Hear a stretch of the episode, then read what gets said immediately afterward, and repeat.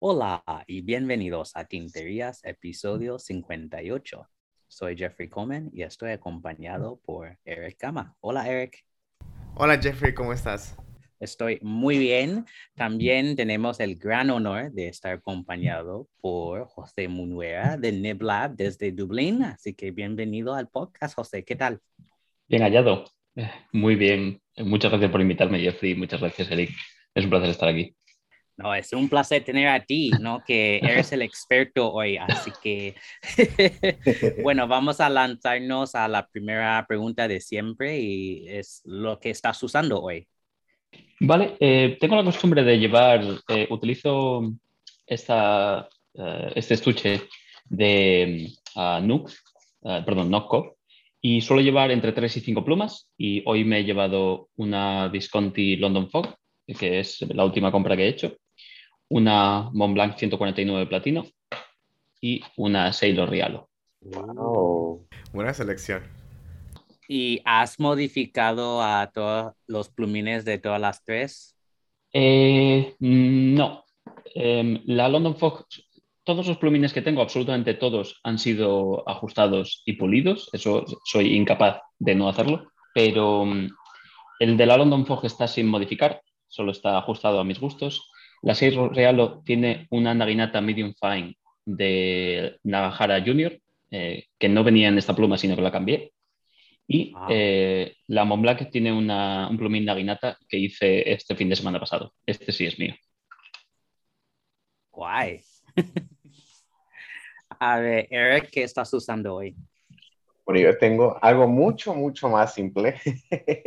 Estoy usando una Jinhao 85 que es este, una imitación e inspiración ¿no? de la Parker 51. Eh, es que me fascina mucho el cuerpo, el cuerpo rojo con la sección de agarre negro y los adornos dorados. Este, y bueno, esta la he usado como mi pluma de trabajo. La tengo cargada con tinta de Quebeco Pearl Black y la uso todos los días en mi cuaderno para mis notas, mis, mis listas de lo que tengo que hacer y, mis notas de, de junta. Así que eso es lo que traigo hoy. ¿Qué tal tú, Jeffrey? ¿Qué traes? Bueno, yo tengo mi Franklin Christoph 31, que este, esta resina se llama Southwest, si recuerdo bien. Y bueno, el plumín para honrar a nuestro invitado es suyo, que me acaba de llegar hace unos días, que es el Graphene 2, em, que, a ver, me puede corregir si voy mal. Si recuerdo bien, por un lado es como un mediano eh, cursive smooth italic y por otro lado es doble grueso. Y bueno, la tinta es de Yoseca Stationery Origin número uno porque siempre uso una tinta verde con esta pluma. Mm, buena la combinación. Sí. A ver, José, tenemos muchísimas preguntas para ti hoy. Pero puedes responderlas todas. Seguro que sí. Pero antes de nada, si puedes mm. presentarte, ¿no? Y bueno, ¿de dónde eres? ¿Quién eres? ¿Y cómo entraste en este mundo? Siempre, siempre me resulta extraño porque soy relativamente nuevo en el hobby y yo no me considero un experto. Entonces, eh, bueno, eh, en la vida real fuera de Internet soy científico y trabajo como investigador en ciencia de materiales, em, que es lo que me ha traído a Dublín a trabajar. Eh, soy de España, del norte, y empecé a coleccionar plumas hace bastante poco, cuando terminé mi doctorado em, y cuando me di cuenta de que me iba a mudar fuera de España y mi vida iba a ser más reducida en cuanto a posesiones materiales, eh, las plumas me parecían, siempre me había interesado la escritura y las plumas me parecían un, hobby interesante y ahí fue donde, donde me lancé de lleno. Eh, mi primera pluma es muy anterior a todo eso, me la regalaron cuando estaba en, mi segundo año de universidad y fue la que utilicé durante todos mis estudios. Y pasé de tener una a tener más de las que me gustaría reconocer.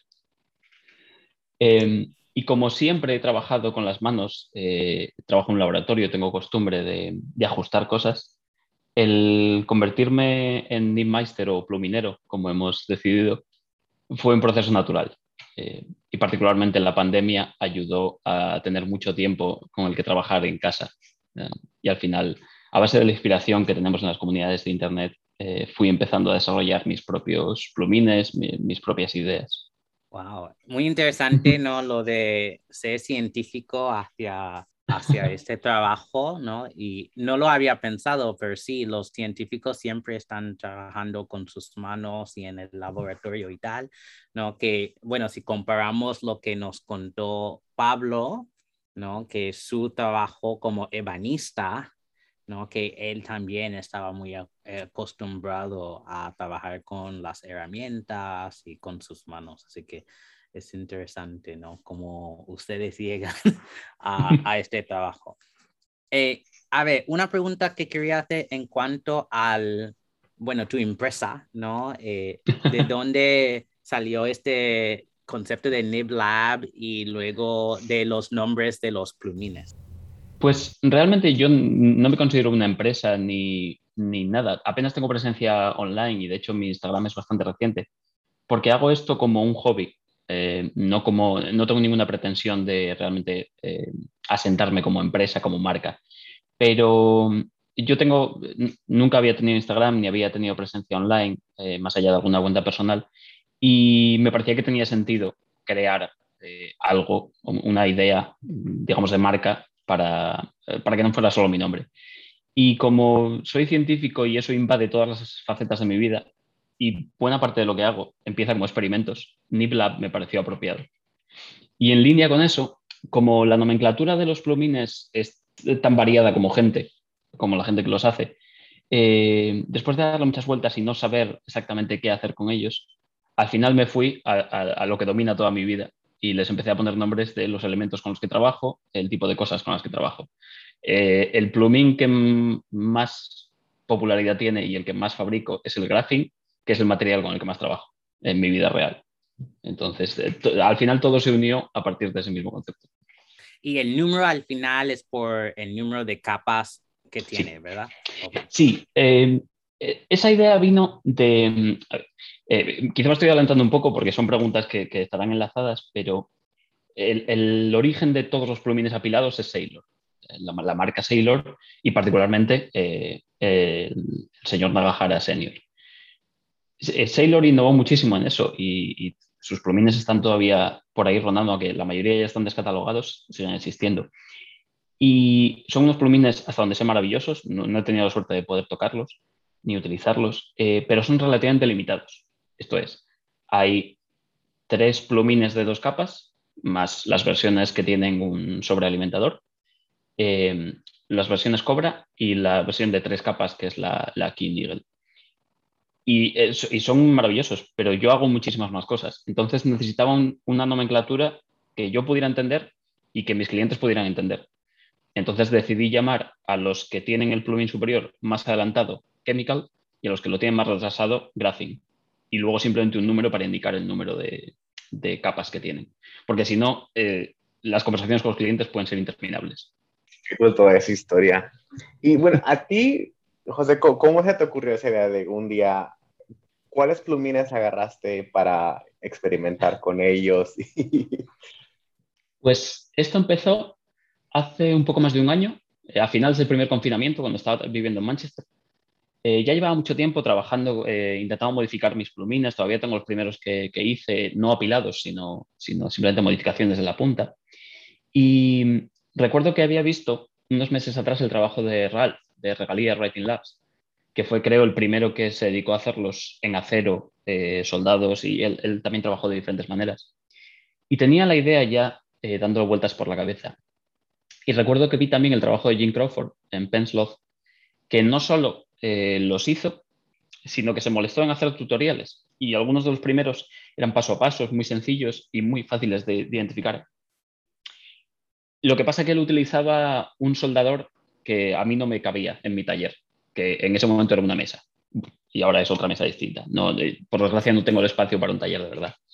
Entonces, como tenía, por aquella no tenía apenas material, eh, no, no me había lanzado tan de lleno al, a acumular cosas como, como ya más adelante. Entonces agarré los primeros plumines que tenía por ahí, que eran eh, plumines, no sé exactamente quién los fabrica, pero los había conseguido a través de una empresa, de, un eh, fabricante de plumas inglés, Love Pens, que ahora ya es amigo mío después de hablar mucho con él. Y agarré los primeros que tenía, corté, los corté como pude con las herramientas que tenía a mano y los pegué con cianoacrilato.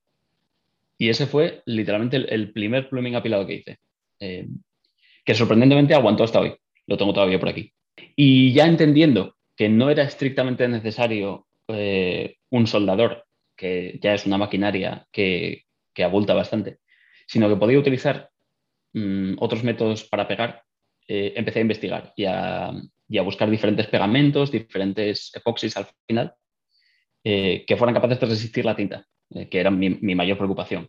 En ese momento ni siquiera pensaba en venderlos, yo solo quería comprobar que se podía hacer.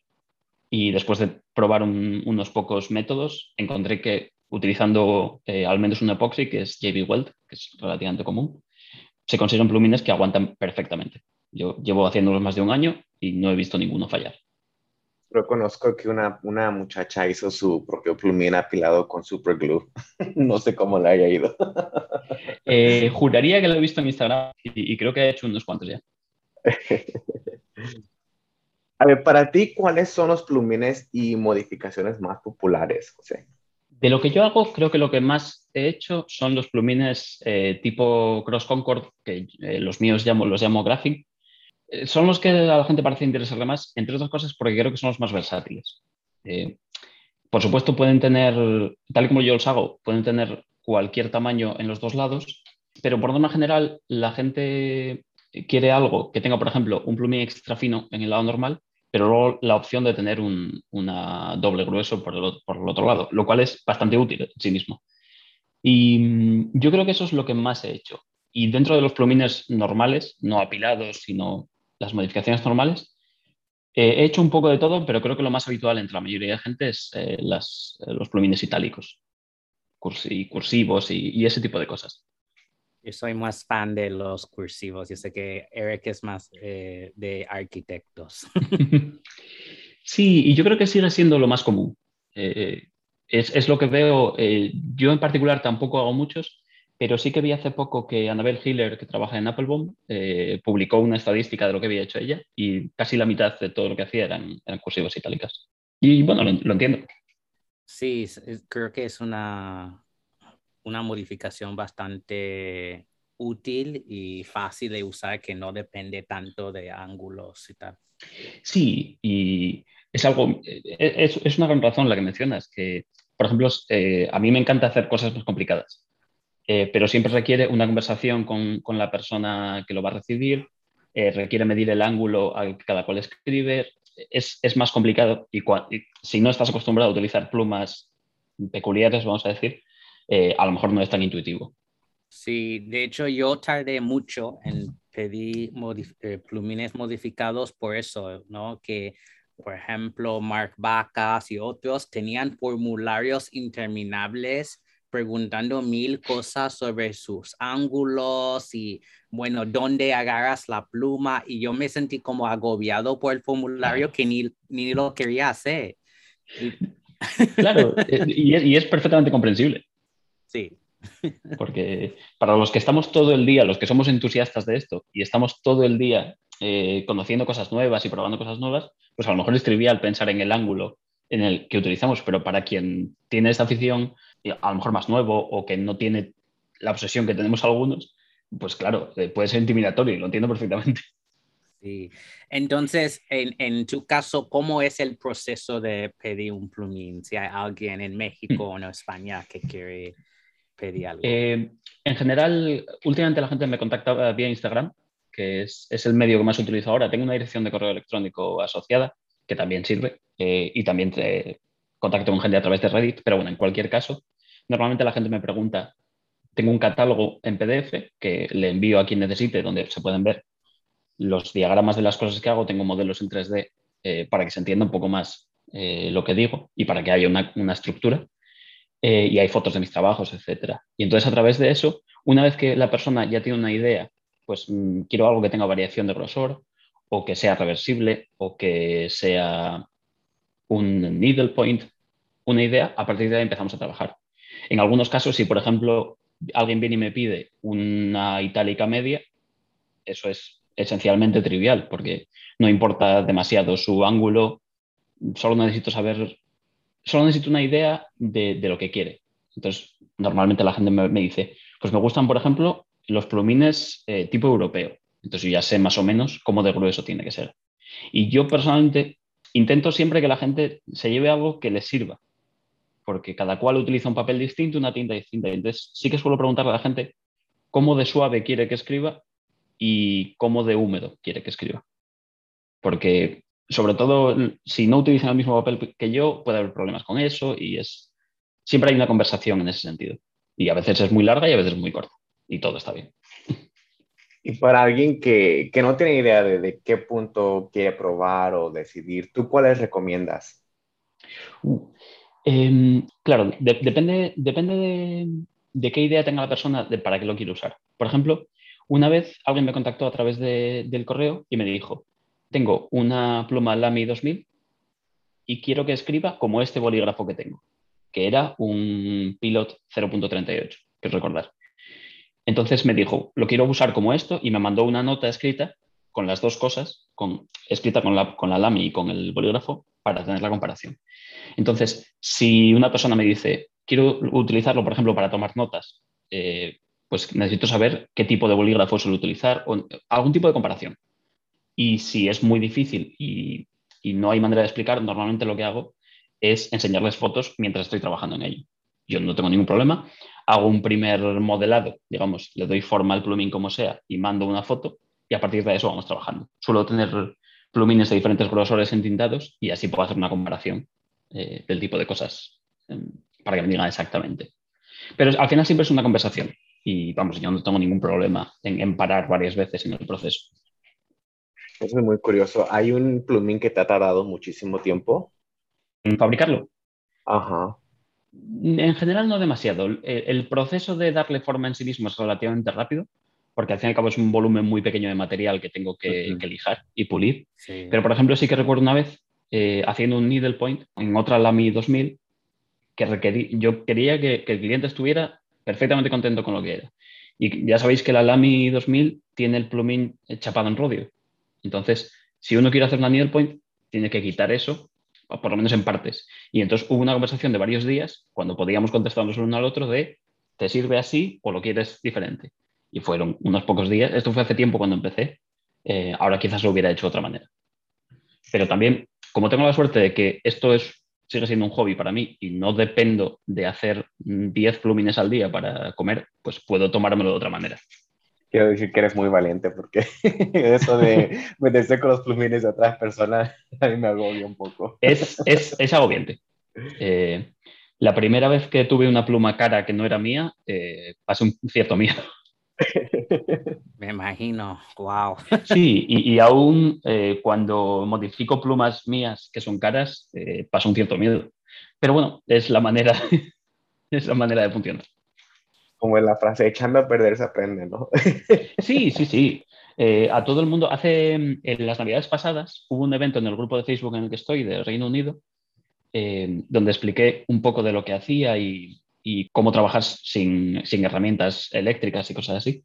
Y lo primero que le dije a la gente es, si queréis aprender a hacer esto, compraos un montón de plumines baratos y, y rompedlos. Trabajad con ellos porque no os va a importar. Evidentemente no puedes coger tu, pluma más cara y ponerte a trabajar porque se va a romper. pero así es como se aprende, es que es así en todo este tipo de, de procesos. Entonces, entonces, ¿qué pasa con el salto desde plumines de acero a plumines de oro, ¿no? ¿Es un cambio de chip o es más o menos igual? Mm, se comportan ligeramente distinto, eh, pero cada marca de plumines es, ligeramente distinto. en general lo notamos al escribir que los plumines de oro y algunos plumines de acero son más blandos y se nota en cómo responden al papel, cómo responden a la presión. Y eso también se nota cuando les das forma, porque los dos, las dos mitades del, del plumín se mueven respecto a la otra y cuando uno le está dando forma con, la lija, eso puede ser importante. Entonces, sobre todo en algunos plumines de oro, hay que tener mucho cuidado eh, que no se descompensen, porque es bastante difícil de arreglar. No es increíblemente más difícil que en un plumín barato de acero, pero puede poner a uno muy nervioso. Y hay que tenerlo en cuenta. Vamos a saltar esa pregunta, pero la otra que tenemos, este, José, es ¿cuál es el plumín con el que más te gusta trabajar y también cuál es el con el que más te disgusta trabajar? ¿Te refieres a marca de plumines o, a plumín concreto o a, la modificación en sí misma? Mm, ¿Qué tal ambas? Vale. Respecto a, marcas, creo que ya he trabajado con, todas las, con todos los fabricantes. Eh, creo que he utilizado Bock y Yoguo, yo creo que de todos los materiales ya. Eh, las marcas que fabrican eh, en, en, su propia fábrica, creo que las he utilizado todas.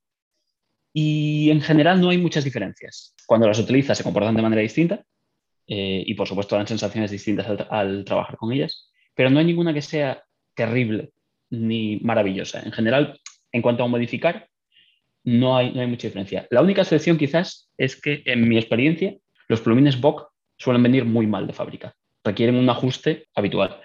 Mm, no sé cuántos he utilizado, unas pocas decenas, pero, pero es bastante habitual. Eh, y es quizás lo más frustrante, sobre todo cuando es para mí, porque ya me ha ocurrido varias veces comprar plumines para mi colección bastante caros y tener que pasarme horas ajustándolos. Y es, frustrante. Pero aparte de eso, en mi perspectiva, una vez que han pasado por, las manos, todos los plumines pueden ser buenos. O sea, un plumín de una Jinhao 85 puede ser buenísimo y un plumín de una Montblanc puede ser buenísimo. Y en cuanto a modificaciones, personalmente no me interesan mucho las cosas habituales, por ejemplo, las itálicas para mí, porque no, me gusta cómo funciona mi caligrafía con ellas, pero siempre todas las modificaciones son un reto, porque todas tienen su complejidad eh, ajustando los ángulos, eh, consiguiendo que escriban suave en todas las direcciones, y, todas son un reto interesante. Quizás las más reto son las needle points, porque conseguir que sea muy fina y que no rasque es, es difícil, y en lo personal me encanta hacer narinatas y utilizarlas, porque son de las más complejas de hacer porque tienen muchos ángulos y muchas superficies. Y últimamente eh, no es estrictamente una modificación de la punta, pero el conseguir que un plumín sea flexible es de los mayores retos eh, que tengo y la verdad que lo disfruto un montón. Wow, sí, es que no lo había pensado en cuanto a la naginata, pero sí, hay muchos ángulos dentro de... Sí, no es increíblemente difícil. Y una cosa que me sorprende un poco del, hobby de las estilográficas es que a los que hacemos estas cosas se nos toma por iluminados. Eh, como que hacemos algo que nadie es capaz de hacer y en realidad yo que vengo de, otras cosas, de la pintura, del modelismo, donde este tipo de habilidades son comunes, no considero que sea tan difícil si estás un poco acostumbrado al, concepto. Pero sí que es cierto que, que, no hay más que ver que somos relativamente pocos los que hacemos estas cosas rutinariamente. Entonces, tiene una cierta dificultad porque es diferente a, otros tipos de modificaciones. Y sí que tiene sus peculiaridades hacer una naginata. Sí, bueno, como dijiste, hay muy pocos plumineros conocidos en el mundo, así que no siempre es muy bienvenido no conocer a otro. Eh, porque también lo que he notado, por lo menos aquí en Estados Unidos, es que todos los plumineros aquí tienen lista de espera de cuatro meses, cinco meses. Sí, la verdad que es muy sorprendente para bien ver la, la cantidad de trabajo que hay, que yo por lo menos en Europa apenas lo he visto. Sé que Anabel Hiller trabaja mucho, pero conozco a muy poca gente que trabaja en Europa y en general creo que no tenemos tanto trabajo. A ver, José, bueno, hablando ahora de, plumas, ¿cuál es tu pluma favorita? Bueno, y tu tinta y plumín y papel para usar. Vale. Eh, son preguntas muy difíciles y lo pienso mucho y en, general y no tengo una respuesta en general. Eh, sí, solo tengo una respuesta segura e indiscutible para el papel, que es Tomoe River 52, el que ya está completamente descatalogado. Es es el mejor papel que he utilizado, no hay comparación, es, maravilloso. Tengo todavía mm, unas pocas libretas que he hecho yo mismo a partir de papel que he comprado suelto y las guardo como tesoros. Oye, pero ¿Y, ¿Y, qué vas a hacer después? ¿Ya, ¿Ya estás buscando otro papel? De momento no, porque hace relativamente poco compré una remesa nueva de papel tomo de River sin saber si era el nuevo o el viejo, y es el nuevo. Y bueno, no es igual, pero sigue siendo bastante bueno. Eh, y de ese todavía tengo bastante. Entonces, eh, estoy rezando para que saquen una versión nueva. Pero según mis cálculos, tengo para, para por lo menos un par de años. Respecto a plumines, eh, según ha ido avanzando el tiempo, me he ido decantando por plumines más grandes en cuanto al tamaño del plumín en sí mismo. Y los plumines tipo Montblanc 149 o Sailor King of Pen me, me apasionan. Son todos diferentes, no necesariamente son más suaves o más duros, pero no sé, la, distancia entre el papel y mi mano parece que funciona muy bien. Y son, son los que más disfruto. Eh, en cuanto a formas, eh, para mi escritura personal suelo utilizar oblicuas e inaguinatas, porque me gusta mucho el, tipo de trazo que le dan a mi escritura. Y me, me gusta mucho. creo que ya he probado todos los materiales, o casi todos los materiales que hay, eh, acero, por supuesto, he probado oro eh, de casi todos los contenidos. Eh, y yo creo que el titanio quizás es el material que más me gusta, porque tiene una, tiene una flexibilidad muy especial. Y el, y el, paladio, que ya por desgracia está descatalogado, también me gusta bastante. Son, son quizás de los que más disfruto. Y respecto a plumas, soy incapaz de elegir una. quizás la Montblanc 149 es quizás la que más me sorprendió, compré una de segunda mano teniendo poquísimas expectativas y me vuelve loco. Es, una pluma increíble. Y mm, la familia de la Visconti Homo sapiens me gusta mucho también, tengo varias y la verdad que las disfruto un montón. Pero también eh, estoy loco por muchas otras. No, puedo, lo he pensado muchas veces y no podría elegir una sola con la que quedarme. Soy absolutamente incapaz. Es muy difícil. Es, imposible. ¿Y acerca de tintas? ¿Cuál es tu marca o tu ah, Respecto a tintas, mi color favorito en cuanto a, gama de colores son los morados y los púrpuras. Tengo, una cantidad que no quiero reconocer, ni siquiera sé cuántas tengo. Eh, y en tintas valoro mucho que sean muy húmedas. Me gusta personalmente que cuando escribo se forme una pequeña montañita de tinta cuando escribo, porque es, una sensación que me apasiona. Entonces me gustan las tintas que tienden a ser muy húmedas. Eh, mi marca favorita probablemente sea Diamine, es la marca con la que empecé a coleccionar y son maravillosas en general, eh, pero he ido probando diferentes marcas, pero yo creo que siguen siendo mis favoritas. Eh, no tengo una sola que sea la que más me gusta, pero, pero tengo, tengo muchas de, de Diamond y me gustan, me gustan en general mucho. Y son las que más recomiendo a todo el mundo. Sí, es que Diamond no, no falla, nunca funciona con, con todas las plumas. Sí, sí. Eh, por ejemplo, para, probar mis plumines suelo utilizar tintas estándar y suelo utilizar, durante un tiempo utilicé eh, Onyx Black de Diamond, porque es un, color negro muy estándar, y ahora suelo utilizar eh, Waterman Serenity Blue o, Tender Purple, porque son en general estándares. Sí, Tender Purple me gusta. es, es maravilloso. Bueno, una pregunta más antes de pasar a preguntas de oyentes. Hmm. ¿Qué es algo que te gustaría ofrecer en el futuro? Hmm. Eh, ahora que ya he conseguido mm, aprender a soldar plumines y hacerlo de manera consistente, eh, eso era uno de los mayores retos que tenía, eh, poder prescindir del epoxi y de uniones químicas en general. Y llevo bastante tiempo experimentando con plumines flex. Tengo diferentes métodos, todavía no lo tengo completamente consolidado, pero yo creo que ese es de los mayores retos que tengo ahora mismo poder ofrecer algo que sea consistente, que siempre vaya a funcionar y que yo sea consciente de que, siempre va a funcionar bien. Ese creo que es el mayor reto que tengo por delante en ese sentido. Es, lo que más ilusión me haría, porque yo soy absolutamente incapaz de escribir con un plumín flexible. Es, una cosa que, nunca seré capaz, yo creo. No tengo la paciencia para hacerlo. Pero sé que a mucha gente le gusta y es algo único. Y creo que puede ser lo más bonito que puedo hacer. Sí, yo tampoco soy capaz. Yo he intentado con varios plumines flexibles y nunca sale como las fotos de Instagram, así que ya me doy por vencido. A mí me gustan, están, están padres, están muy, muy bonitos. Sí. Vamos a pasar a preguntas de oyentes, así que como siempre, si quieres preguntarnos algo, puedes rellenar el formulario de contacto en nuestra página web, tinterias.com enviar un email a hola.tinterias.com, mandarnos un mensaje privado en nuestro Instagram, Tinterias Podcast, o si eres miembro del Slack de Tinterias, puedes enviar la pregunta allí. Entonces, eh, recibimos muchísimas preguntas, algunas que ya hemos discutido, pero a ver, ¿dónde podemos comenzar? Bueno, la primera que viene de Estados Unidos, de Andrew Kuhn, que quiere saber cuál ha sido tu experiencia usando epoxi versus la soldadura para apilar eh, los plumines y cuál te gusta más. Agradezco mucho las preguntas a Andrew. Eh, ya he hablado mucho con él y disfruto un montón de estas conversaciones. Eh, no sé si escuchará este podcast porque no, no, soy consciente de si habla español, pero, pero agradezco un montón que pregunte. En cuanto al aspecto mecánico, de propiedades mecánicas, el epoxi y la soldadura se comportan de manera bastante parecida.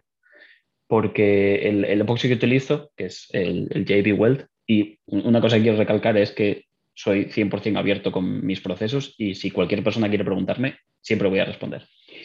Eh, este epoxi es muy duro. Eh, aguanta, eh, he conseguido romper mis plumines a base de hacer mucha fuerza y se puede, pero son, son muy durables. Entonces, no tengo preocupación en ese sentido. No, no ha sido un cambio porque crea que no fueran buenos.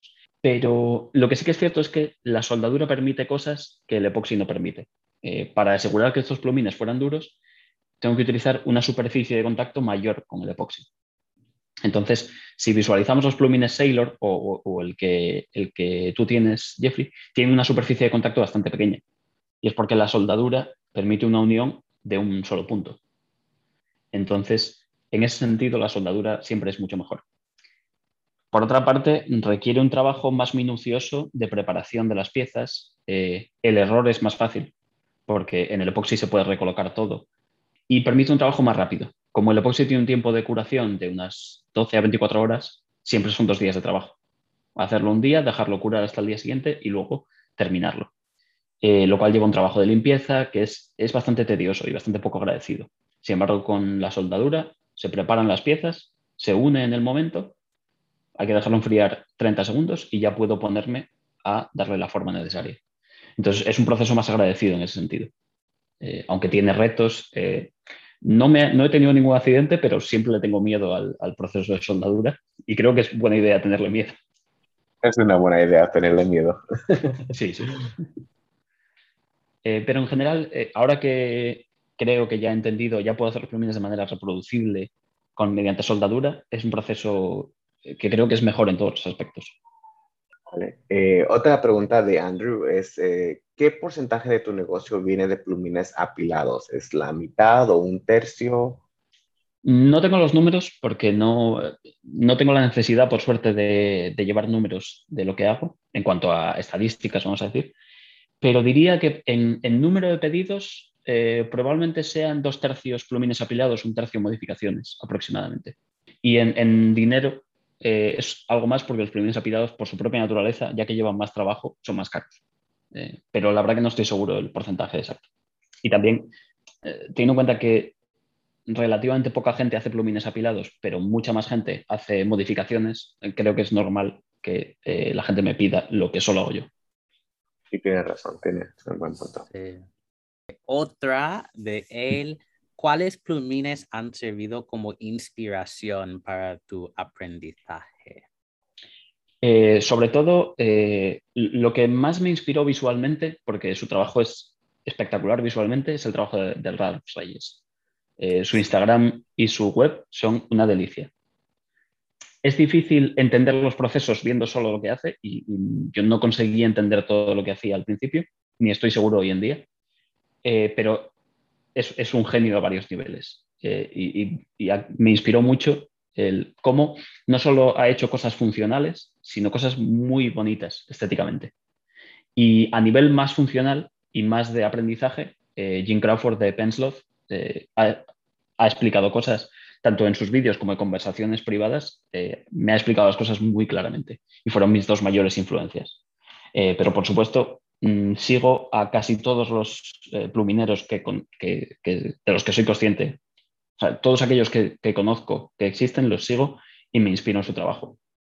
Esto para mí es una cosa comunitaria eh, y creo que es como debe ser. Al final, es, un trabajo que no es, tiene una componente de habilidad manual y, no es alta tecnología que, pueda tener unos secretos eh, muy complejos. Y creo que todos debemos...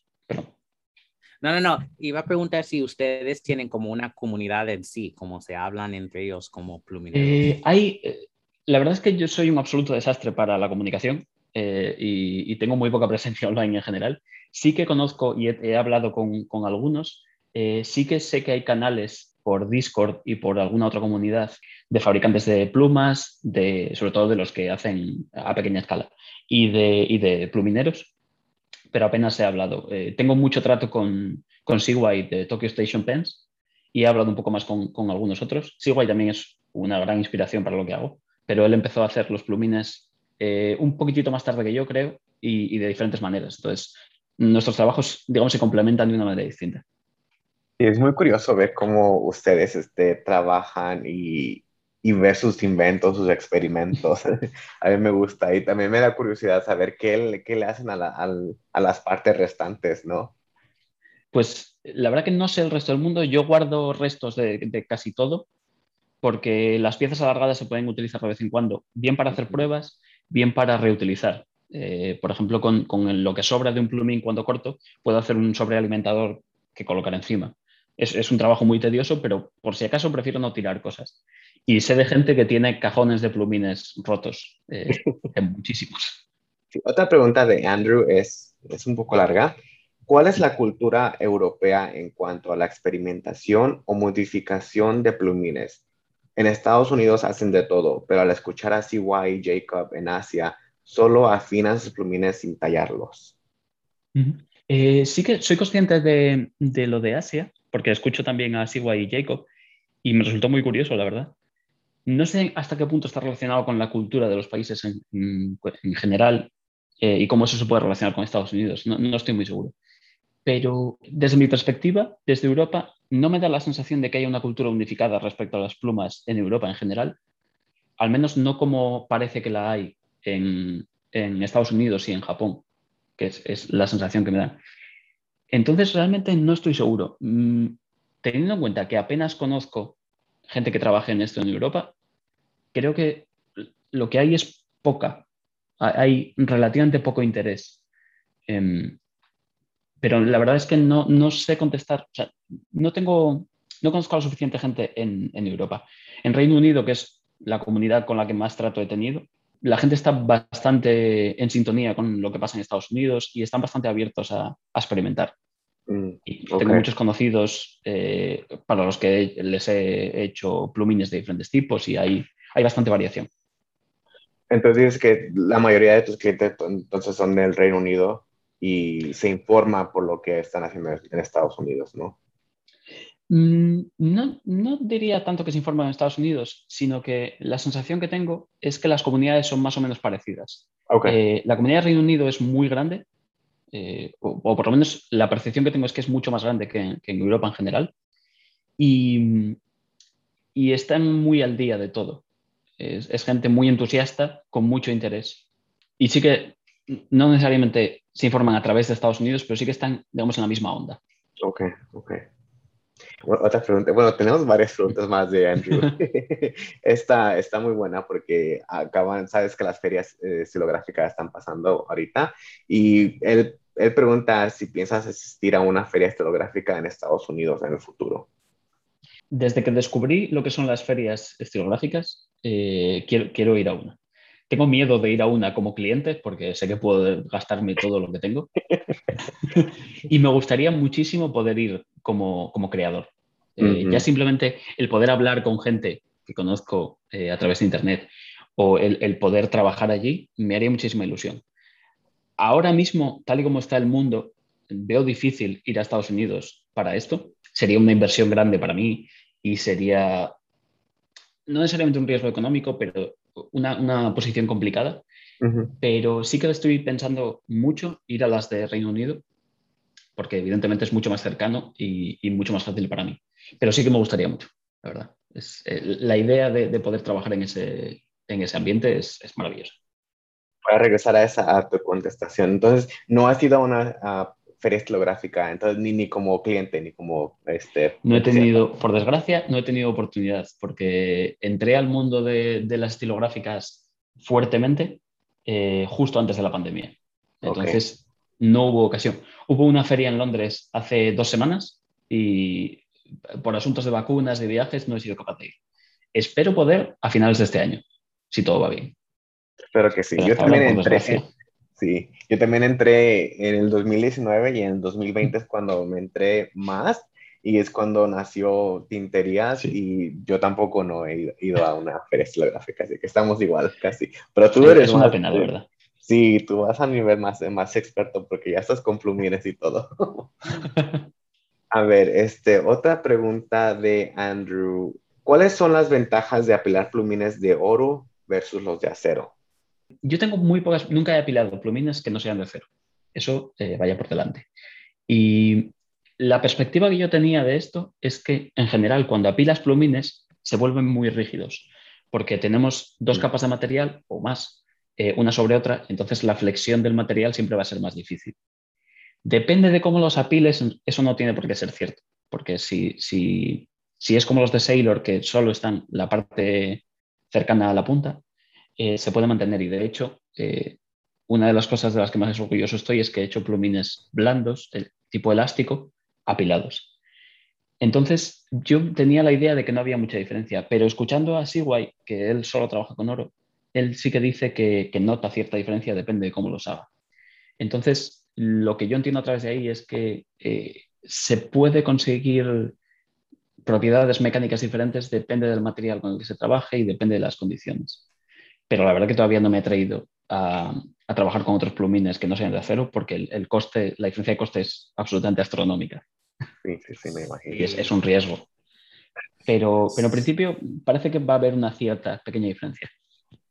Bueno, vamos a pasar, creo que ya hemos terminado con las de, Andrew. Así que Capitolín pregunta, ¿cuál de los plumines apilados es una verdadera innovación que creó posibilidades inconcebibles hasta el advento de tal plumín? Mm, si nos vamos a los, a los primeros que son los de Sailor, eh, depende de que consideremos solo eh, estrictamente de los plumines apilados, porque yo dividiría los plumines apilados en dos tipos, los que son reversibles y los que tienen eh, mucha variación de línea o líneas muy gruesas. Y en realidad ambas cosas son técnicamente posibles simplemente con eh, una punta muy gruesa, que no son comunes pero existen. Entonces, técnicamente, no en ese sentido no aportan nada que no se pueda conseguir de una manera tradicional. Pero el hecho de que sean apilados eh, por cómo la ranura está formada diferente, hace que, de manera natural sean mucho más húmedos. Entonces, eso en sí mismo ya es una innovación que no es estrictamente posible eh, de la otra manera. Quiero decir, si uno toma la misma cantidad de material y la misma forma en un plumín apilado y en un plumín no apilado, el que es apilado va a ser siempre más húmedo porque tiene más ranuras por cómo está formado. Entonces, en ese sentido ya es diferente. Pero además, los plumines que tienen muchas capas van a aportar una punta mucho más grande, eh, que eso en sí mismo eh, esencialmente es imposible de otra manera.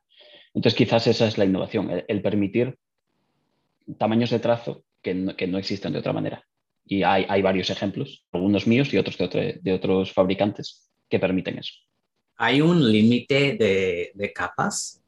Seguramente si, si, le preguntásemos a alguien que sepa de, de mecánica de fluidos y de cosas eh, relacionadas con esto, seguramente haya un límite teórico, eh, pero evidentemente eso se sale de mis capacidades. Lo más que yo he hecho son cinco capas y creo que lo más que he visto son seis.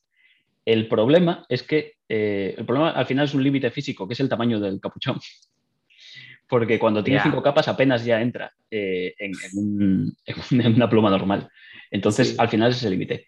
Yo he hecho bastantes de cinco capas y depende del plumín, es, perfectamente factible. Pero más ya empieza a ser complicado y seguramente si uno sigue añadiendo capas, eh, la tinta empezará a no fluir bien entre medias. Mm. Y, en general, casi nadie quiere un plumín tan grande, realmente. Estoy pensando en la Moonman Q1, que se ve como el huevo, ¿no? y como el capuchón es tan grueso, a lo mejor podrías tener más capas dentro de un capuchón Pues- así. Pues es posible.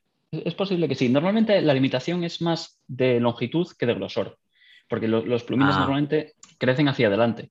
Eh, y yo he hecho de cinco capas en un plumín normal de- del número 6 y depende del capuchón, eh, hace, choca contra, contra la parte frontal, eh, que ese, es- ese es el límite.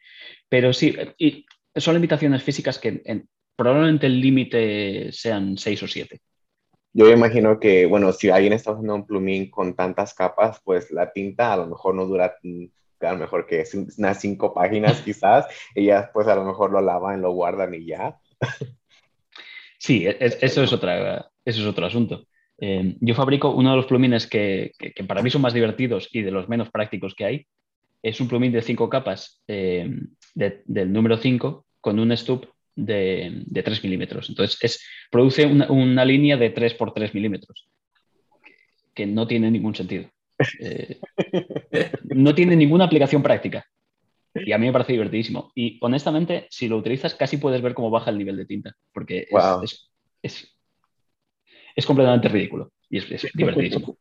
Bueno, para sobres, ¿no? Para poner el nombre de la persona en un sobre así de grande, eh, Sí. funcionaría bien. Sí, sí, es, eh, eh, ti- tiene aplicaciones de ese tipo. Bueno, Revenarius nos pregunta, eh, ¿tiene pre- previsto imitar los plumines especiales de Sailor tipo Eagle, Cobra y Cross? Que creo que ya, ya has mencionado que algunos de los plumines apilados que tienes son similares a esos Sí. de Sailor.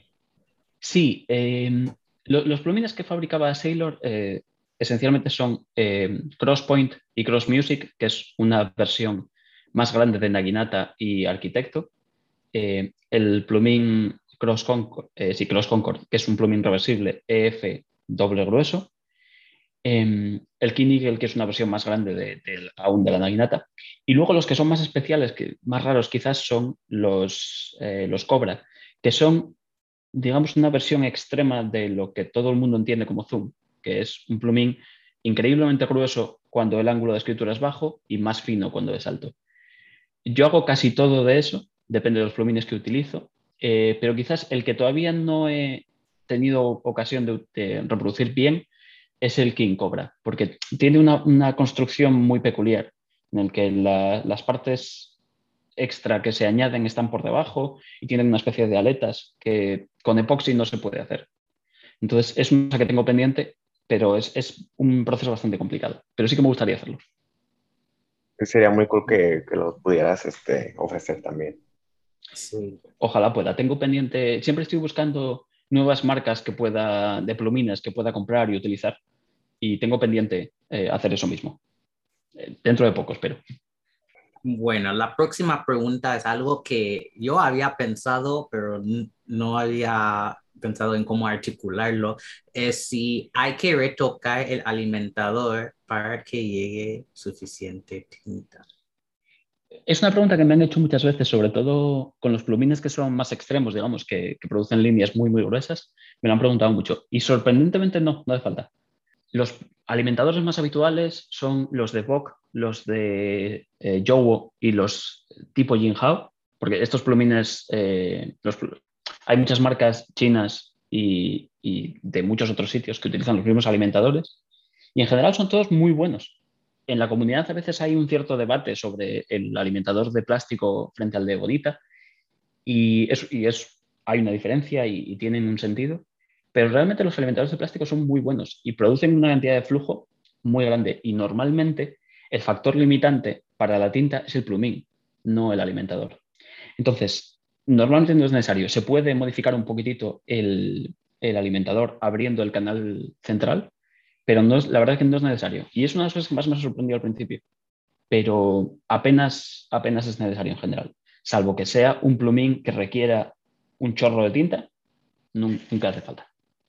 Bueno, nuestra amiga Prisca en México nos pregunta ¿de dónde nace la inspiración de apilar los plumines? ¿no? Hablaste de Sailor y que ellos comenzaron con esto, pero ¿por qué? Eh, hasta donde sé, creo que la historia no es muy conocida, pero hasta donde sé, la inspiración de, de Nagahara Senior era crear plumines para, para, dibujantes, para gente que necesitaba diferencias de trazo en un mismo plumín. Eh, y eh, conozco la historia a través del blog de Siwai, de Tokyo Station Pens, en el que alguien menciona eh, un encuentro con Nagahara Senior en el que, en el que se hablaba de eso. y creo que viene de ahí. Se, se, suele decir esto o bien que están pensados para la caligrafía japonesa, porque el, el tipo de caligrafía asiática en general requiere algo parecido a un pincel o funciona mejor, es más estéticamente bonito. Entonces, sí que es cierto que los plumines de ese estilo se prestan mucho a ese tipo de caligrafía y producen trazos eh, muy adecuados para eso. Y creo que de esos dos conceptos es donde viene en origen. Para mí eh, fue la mezcla de querer experimentar con, conceptos nuevos y, poder producir, digamos, el, apilar a mí lo que me permite es tener mucho material que dar forma como yo quiera, que es lo que más interesante me parece. Eso tiene mucho sentido y tampoco yo, yo sabía esa historia, eh, pero hasta el mismo plumín Fude, ¿no? que es algo estándar, está hecho para la caligrafía en el mundo asiático y la gente que he visto ahora recientemente lo usa para dibujos, como dices tú, para las dos cosas, mucho sentido. Es exactamente el mismo principio. Y de hecho, al final, un plumín Fude hace esencialmente lo mismo que muchos plumines apilados el flujo no es exactamente igual, eh, no funciona exactamente igual, pero funciona muy parecido. Friska también pregunta, ¿hay alguna característica que los plumines deban tener o se puede ah, apilar cualquier plumín? Y bueno, em, también quería saber el máximo de plumines que ya hemos tocado un poco. En principio, eh, la gente típicamente ha apilado plumines tipo Yowo del número 6 y similares, pero en principio no hay ninguna limitación a qué tipo de plumines se puedan apilar, excepto eh, aquellos que sean completamente tapados, tipo los de la Parker 51 o la Lamy 2000, porque no hay espacio eh, para añadir ninguna capa por encima ni por debajo. Pero, por ejemplo, eh, se pueden apilar plumines del número 6, del número 8, del número 5, y, por ejemplo, yo he apilado plumines Lamy de los habituales, que tienen una superficie perfecta para ello. Así que, en principio, se puede apilar cualquier cosa. Cookie Conveyor 7 quiere saber cómo se puede empezar a soldar plumines en nuestras colecciones. ¿Qué necesitamos tener? Vale. Eh, quizás la soldadura es, probablemente lo más difícil técnicamente porque eh, son cosas que uno no es capaz de, enseñar de palabra, eh, porque es un proceso manualmente difícil. Pero lo que es el material, yo hace poco eh, me decidí y dije, quiero soldar plumines. Voy a hacer una prueba lo más barata que pueda. Entonces fui a Amazon y compré el soldador más barato que encontré. Es un soldador para baterías que, esencialmente es un, equipo con dos cables que se conectan a, una pieza metálica, la corriente atraviesa y se funde. Y ese es ese es el proceso que utilizo. Entonces, eh, toda la soldadura funciona con el mismo principio, o sea, se hace pasar corriente entre dos puntos y el metal entre medio se funde. Entonces, simplemente es cuestión de encontrar un, proceso que funcione para los plumines que queremos soldar. Eh, puedo desarrollar esto en una conversación más larga, pero ya son detalles técnicos y al final es, en buena medida, es cuestión de, experimentar. Pero buscando el soldador más barato que encuentres, y por supuesto, eh, quien quiera puede escribirme eh, y le recomendaré lo que yo utilizo. Bueno, y también dices que hay videos en YouTube, ¿no? De personas este, enseñando cómo hacerlo.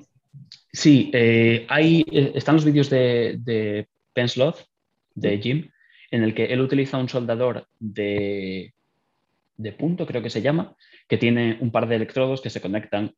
un electrodo se conecta a un plugin, el otro es una barra con la que tú tocas y se forma es bastante más caro que el mío y es, eh, creo, un poco más complicado de utilizar, pero el fundamento al final es el mismo. Eh, pero desde luego hay, hay tutoriales. Una última pregunta de nuestro amigo Alex Sendejas en México. ¿Cuán predecible o consistente es el trazo entre diferentes plumines apilados fabricados igual? Esencialmente 100%, porque si uno utiliza plumines, bueno, para, empezar, esencialmente 100% porque el trazo final está controlado por la forma que, le damos. Entonces, normalmente yo no hago dos plumines iguales porque eh, para mi colección no quiero dos iguales y para mis clientes hago lo que me pidan. Entonces, no es estrictamente necesario, pero todo está controlado por la forma que le demos. Entonces, si yo parto, por ejemplo, de dos plumines Yowo, suelo utilizar el grueso porque es el que más material tiene. Normalmente todos esos plumines son iguales. Hay muy pequeñas variaciones entre ellos, con lo cual el resultado final es esencialmente igual. Entonces, ahí se pueden hacer que sean 99% iguales. Excelente. No, es, es, una, porque hemos visto recientemente que ha habido problemas con varias marcas con la consistencia em, de sus plumines, así que yo creo que es una preocupación para muchas personas, ¿no? Si quieres un pino y recibes un pino entre comillas que realmente es un mediano, eh, es, es un problema. En mi caso particular, como todo el proceso está modificado, no, esto enlaza con lo que hablábamos antes de cómo era el proceso de encargar. Si a mí me piden algo y me dicen, eh, quiero algo que, que produzca una línea fino, yo tengo aproximadamente en la cabeza qué tamaño quiero darle y luego lo compruebo. Y entonces tengo referencias de cómo de grosor. En este caso concreto, además, como siempre trabajo con, tamaños de plumín más grandes, puedo siempre dar la forma que sea necesaria. Entonces, en mi caso en particular no es un problema, pero sí que entiendo que, para quien no está acostumbrado a modificar, cuando tú compras una pluma y llega y no tiene el trazo que esperabas, entiendo que es bastante frustrante. Sí, una decepción total. Vamos a pasar a la palabra del episodio, así que Eric, ¿qué tenemos para hoy? Bueno, la palabra del episodio nos la dio José y es una palabra nueva para mí, así que les dejo de tarea buscar el significado. Y la palabra de hoy es extraperlo. Así que amigos en Instagram, por favor, publiquen una foto de su escritura de la palabra con el hashtag escribir tinterías y etiquétenos en la foto. Es mi palabra favorita, sobre todo por, por, dos cosas. Por su sonoridad, porque tiene, un, tiene una que me recuerda a terciopelo, entonces tiene como una suavidad que me gusta mucho. Y eh, el significado de extraperlo es el comercio clandestino que se hacía en España con, con bienes básicos y no básicos durante la dictadura que hubo en el siglo XX. Entonces, me parece que tiene mucho encanto. A mí, me trae la visión de gente pobre sobreviviendo a unas condiciones muy duras. Y esas dos cosas hacen que sea una palabra muy bonita en sí misma para mí. Me encanta mucho. Muchas gracias por la explicación. Y para terminar, José, eh, ¿dónde te pueden encontrar nuestros oyentes en las redes sociales o tu email y tal? La, manera más habitual de contactar es a través de Instagram y mi Instagram es eh, niblab con punto entre medias. Y tengo también una dirección de correo electrónico que es nipsmunuera.gmail.com. Eh, también tengo una cuenta de Reddit, pero ya cada día está en menos uso. Perfecto, muchísimas gracias. Y bueno, como dijimos al principio, gracias por estar con nosotros hoy. Ha sido un gran placer y los dos hemos aprendido un montón y espero los oyentes también. Sí. Muchísimas gracias a vosotros. Es, un placer y un honor estar aquí. Y como siempre, gracias a todos ustedes por escuchar este episodio pueden encontrar a Eric en Instagram como guion bajo, Eric Gama guion bajo, y a mí como Dr. Coleman 1102. Y recuerden, no hagan tonterías, sino tinterías. Chao. Bye. Muchas gracias, José. Muchísimas gracias.